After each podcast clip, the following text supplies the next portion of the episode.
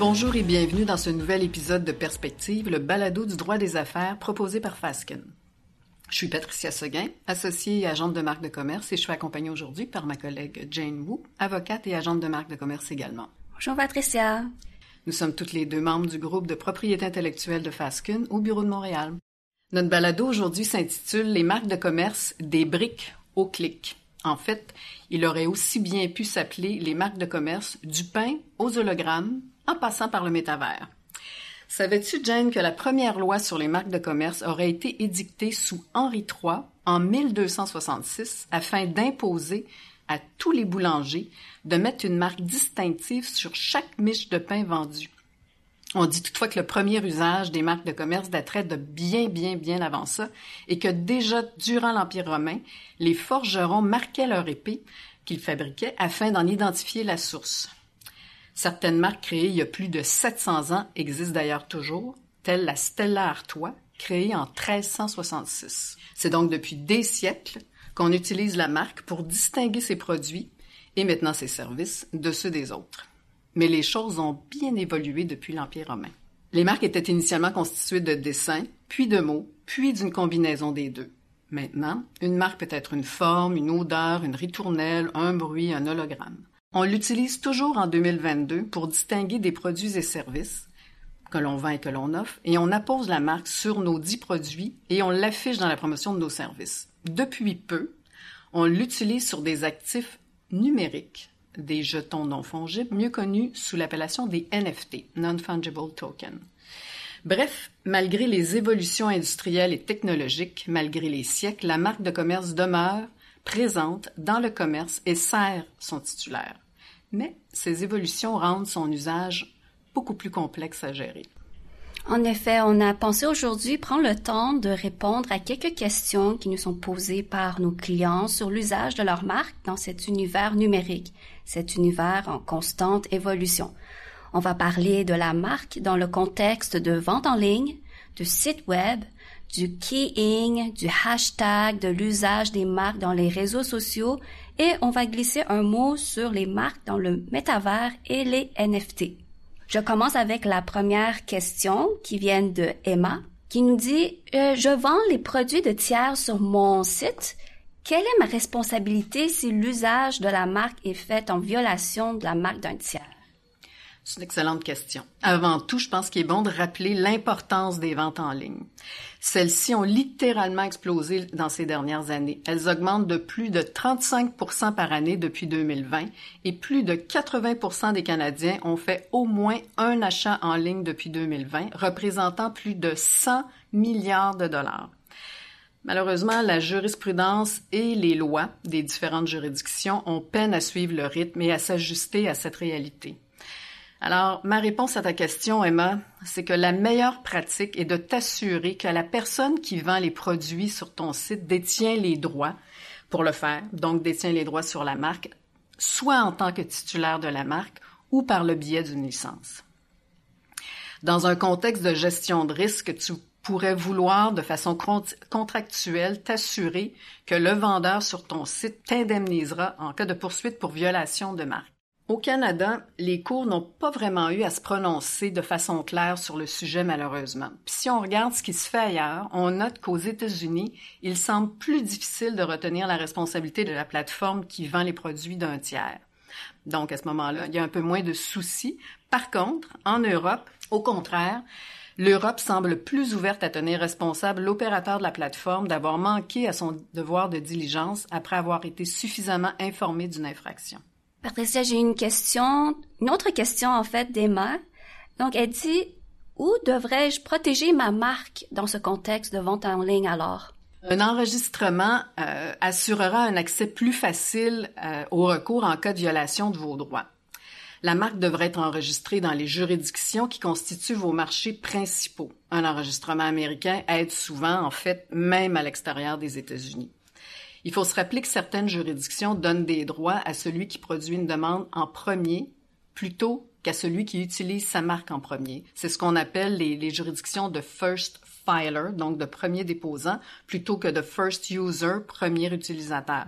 Notamment, la Chine fait partie de ces juridictions où le premier qui dépose détient les droits sur la marque. Donc, c'est une question, il faut discuter avec l'agent de marque, discuter de vos plans d'affaires avant de déterminer quelles sont les juridictions qui sont euh, celles qui devraient être privilégiées.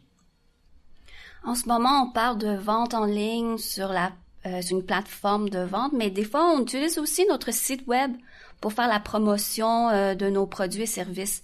Donc ici, j'ai une question de Liam concernant justement son site web. Il nous demande comment faire pour déterminer si ma marque est correctement protégée ou correctement utilisée. C'est vrai que les utilisateurs de marques qui ont des sites web parfois ne font pas grand cas de comment leurs marques sont utilisées sur leur site web. Et pourtant, il faut faire des vérifications et il faut les faire de façon ponctuelle. Ce qu'il faut faire, en fait, il y a deux choses qu'il faut faire. Il faut vérifier que les marques qui se retrouvent, qui se retrouvent sur votre site font l'objet d'une protection et de la bonne protection.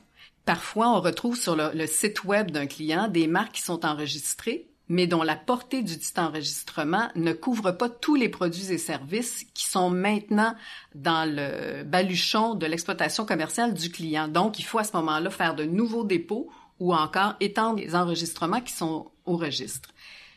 Ce qu'il faut également vérifier, c'est, et c'est important, c'est la manière dont les marques sont utilisées sur le site web. Par exemple, je recommande toujours aux clients de faire ressortir les marques, surtout on parle ici des marques nominales, les marques nominales en utilisant une police de caractère qui est différente du reste du texte.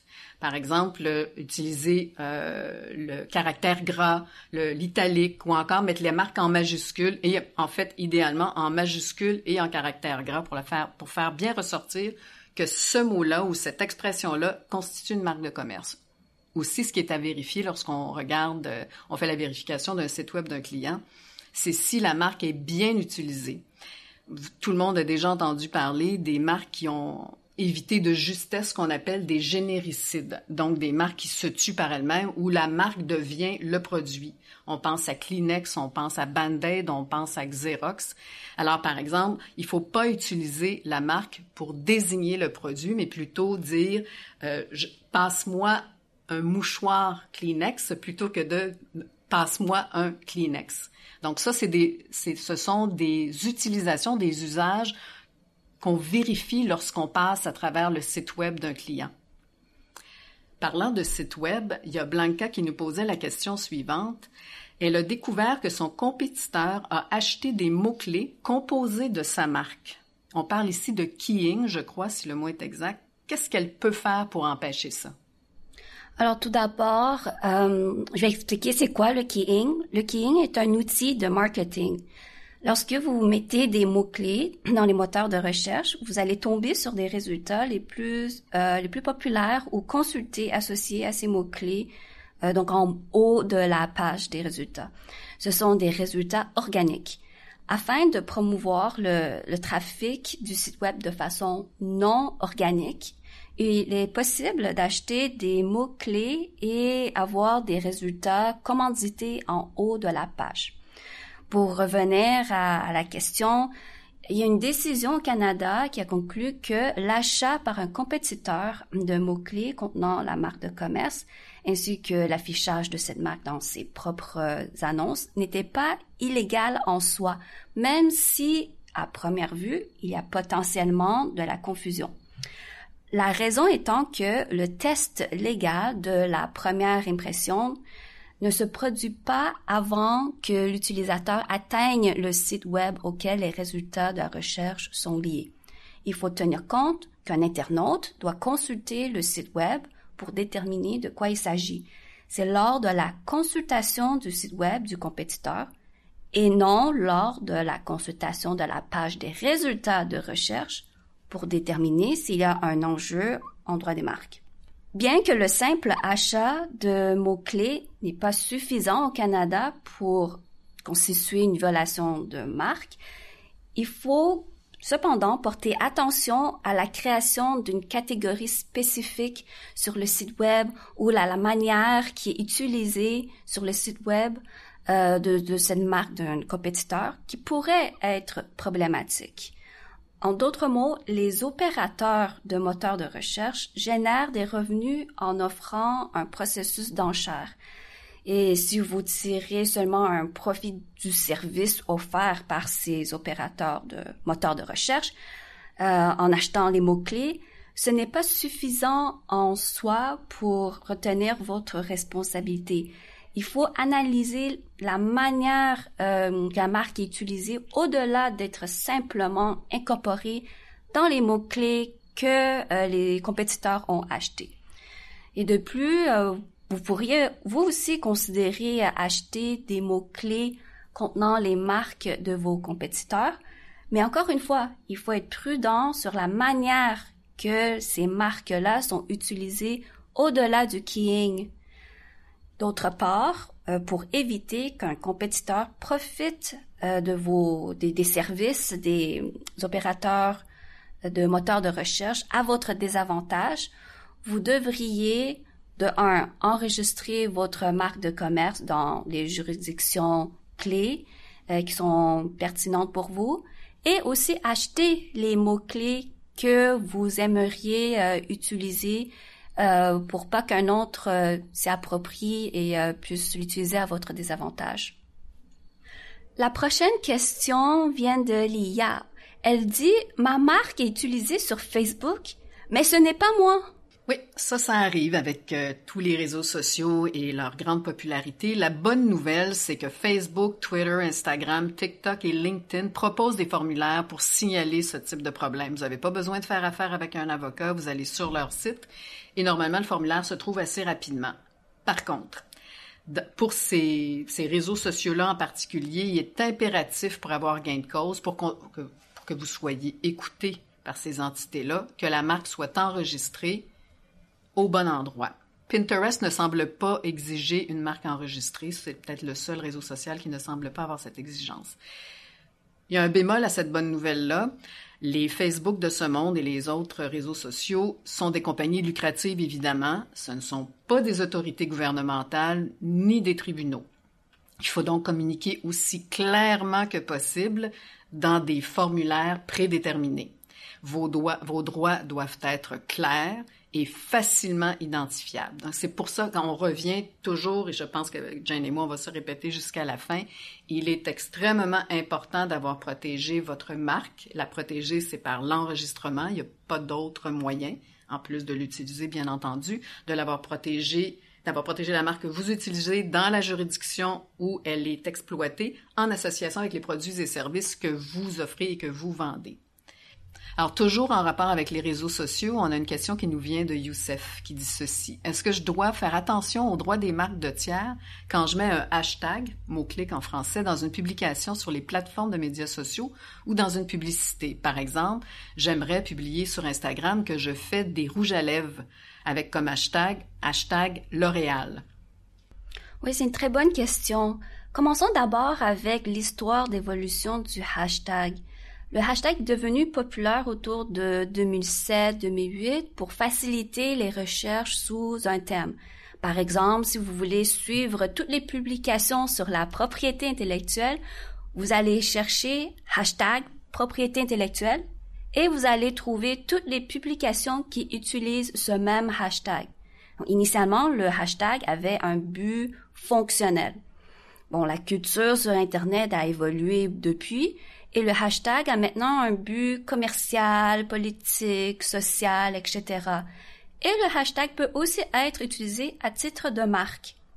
Pour constituer un emploi de marque au sens légal, dans le cas des produits, il faut que le hashtag suivi d'une marque soit apposé sur les produits lui-même ou sur les contenants, le colis, les emballages dans lesquels ces produits sont vendus.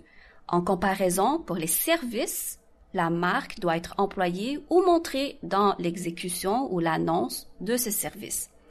Par exemple, si le titulaire d'une marque annonce ses services et accompagne ce message avec un hashtag suivi la marque euh, sur les plateformes de médias sociaux et donne l'impression qu'il est affilié ou approuvé par le propriétaire de la marque en question ou qu'il laisse croire qu'il est le propriétaire, Ceci constituerait un emploi problématique dans la mesure où la marque ne lui appartient pas et il n'a pas obtenu l'autorisation du propriétaire. Par conséquent, le simple ajout d'un hashtag devant la marque ne donne pas une carte blanche pour utiliser les marques des tiers.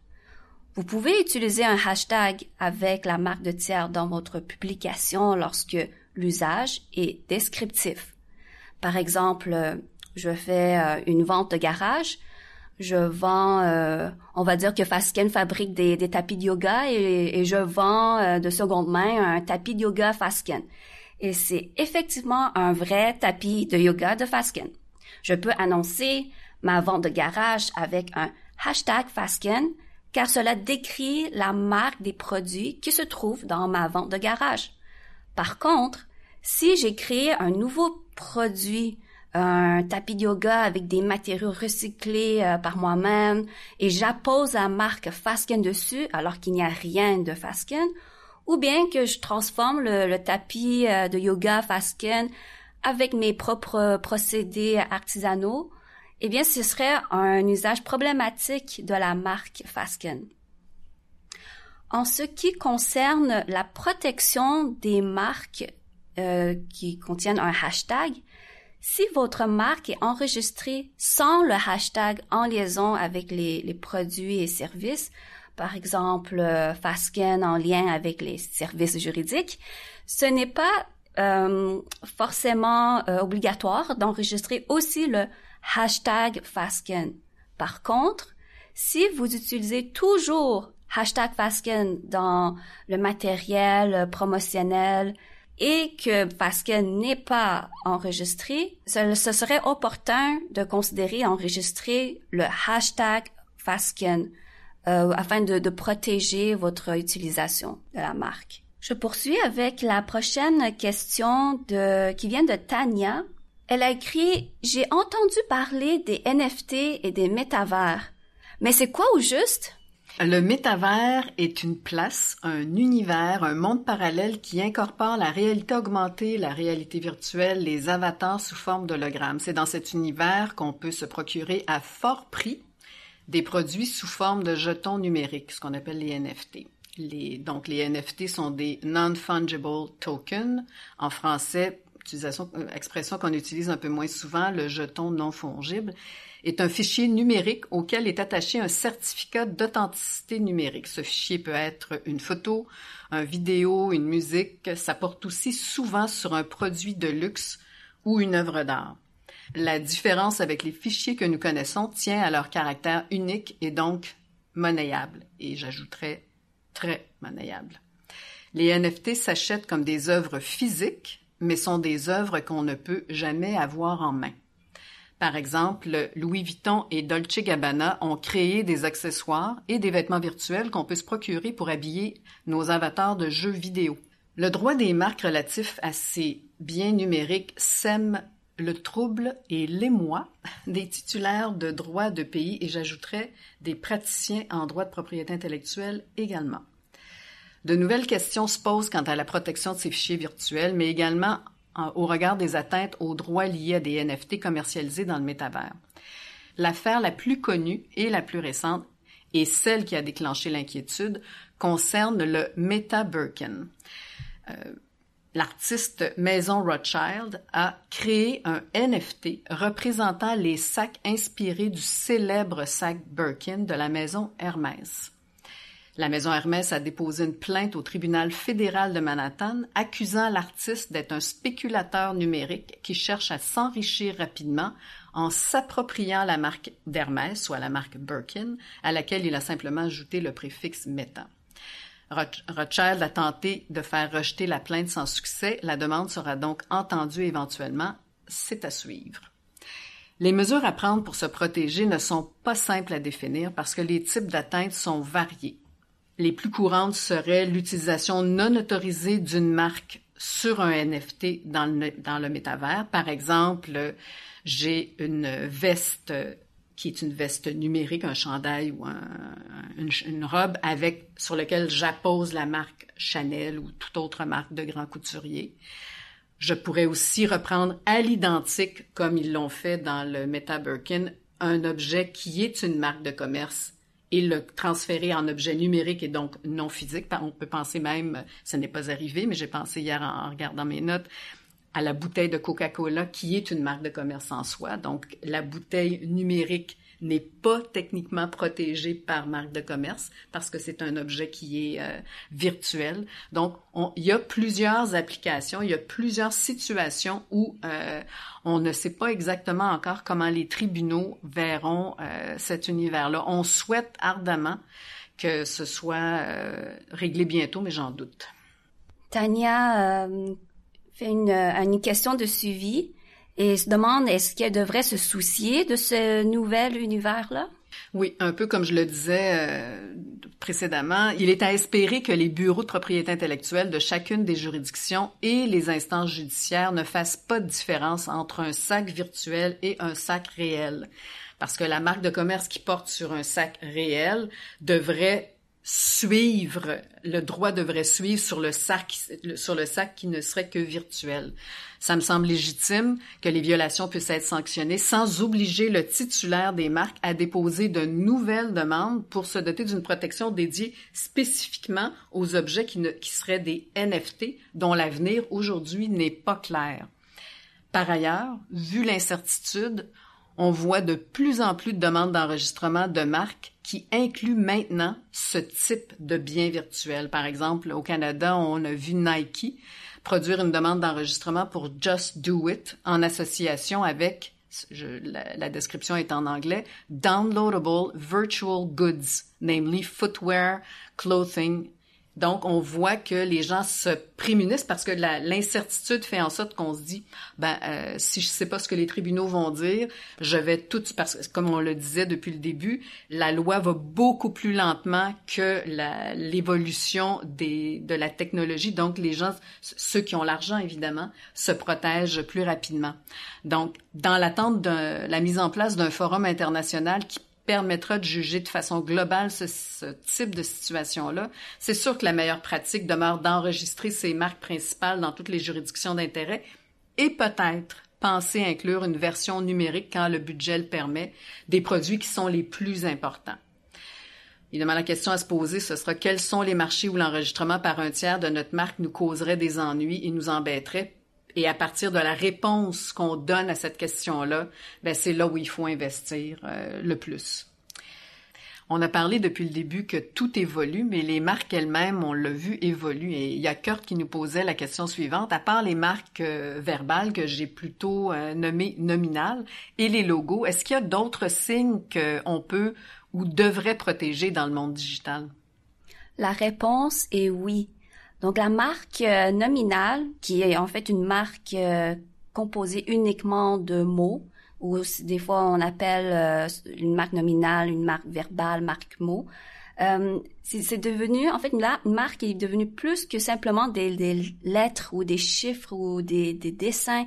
Vous pouvez protéger au Canada des marques dites non traditionnelles. Vous pouvez protéger les couleurs, les éléments figuratifs, les formes tridimensionnelles, les hologrammes, les images en mouvement, les façons d'emballer, les produits, les, sons, les odeurs, les goûts, les textures, ainsi que la position de tout signe. Alors, ce qui n'est pas tangible, comme les sons ou les images en mouvement, sont enregistrables. Par exemple, il y a environ une quarantaine d'enregistrements de marques de type son au Canada dont une marque que sûrement vous allez reconnaître.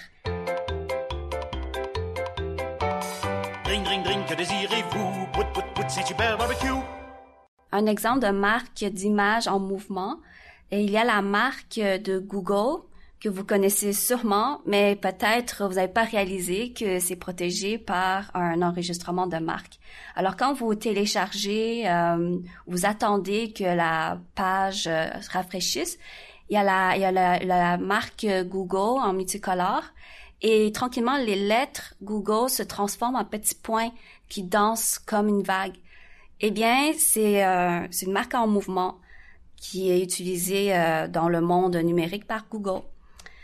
Bref, il faut être créatif et non se limiter aux marques traditionnelles car le monde digital offre euh, des, possibilités additionnelles pour votre carte de visite en ligne et il faut penser à également protéger ces formes euh, non traditionnelles de marques de commerce. En conclusion, euh, nous concédons que le droit des marques est en retard par rapport aux nouvelles technologies et l'innovation. Il n'y a pas de solution parfaite. Par contre, avec un enregistrement de marque de commerce, vous aurez plus de facilité à faire respecter vos droits que si vous n'en avez pas. Contrairement à l'Internet, le droit des marques est territorial. Vos droits s'arrêtent aux frontières de la juridiction dans laquelle vous avez obtenu votre enregistrement de marque. Il s'agit donc d'un exercice important d'identifier les juridictions clés pour le dépôt de vos marques. Il faut aussi euh, réviser la description de vos produits et services pour considérer si c'est suffisant pour vous protéger euh, pour euh, les nouvelles technologies comme les NFT, le monde métavers et euh, autres technologies futures. Si la description est adéquate ou si vous avez en fait besoin de déposer de, de nouvelles demandes pour couvrir euh, ces, ces, autres développements dans le monde numérique. Et finalement, comme toujours, il faut surveiller le marché. On peut mettre des veilles pour euh, identifier les nouveaux dépôts, identifier euh, les nouveaux euh, les nouveaux joueurs sur le marché qui pourraient causer un problème et vérifier également si votre veille couvre ces nouvelles technologies ou c'est seulement pour vos produits et services d'aujourd'hui? Peut-être vous êtes vous êtes dans un domaine plus traditionnel, mais n'oubliez pas que euh, avec euh, l'avènement des NFT puis le métavers, tout peut avoir son penchant numérique. Euh, est-ce que vous surveillez bien le marché en ce sens? Afin de vérifier que vous avez les bonnes pratiques en marque de commerce, vous pouvez facilement avoir accès à un test que nous avons mis en ligne sur notre site web et qui se trouve également dans notre description de cet épisode de podcast. C'est un test en cinq minutes à vos marques prêts testées. Un mot de la fin. Merci Patricia et merci à nos éditeurs. Pour en savoir plus sur ce sujet, nous vous encourageons à consulter nos ressources sur notre site web internet www.fasken.com et à vous inscrire à nos listes de distribution pour recevoir nos prochains bulletins et nos invitations aux conférences et formations sur le sujet. Alors merci Jane et à un prochain balado.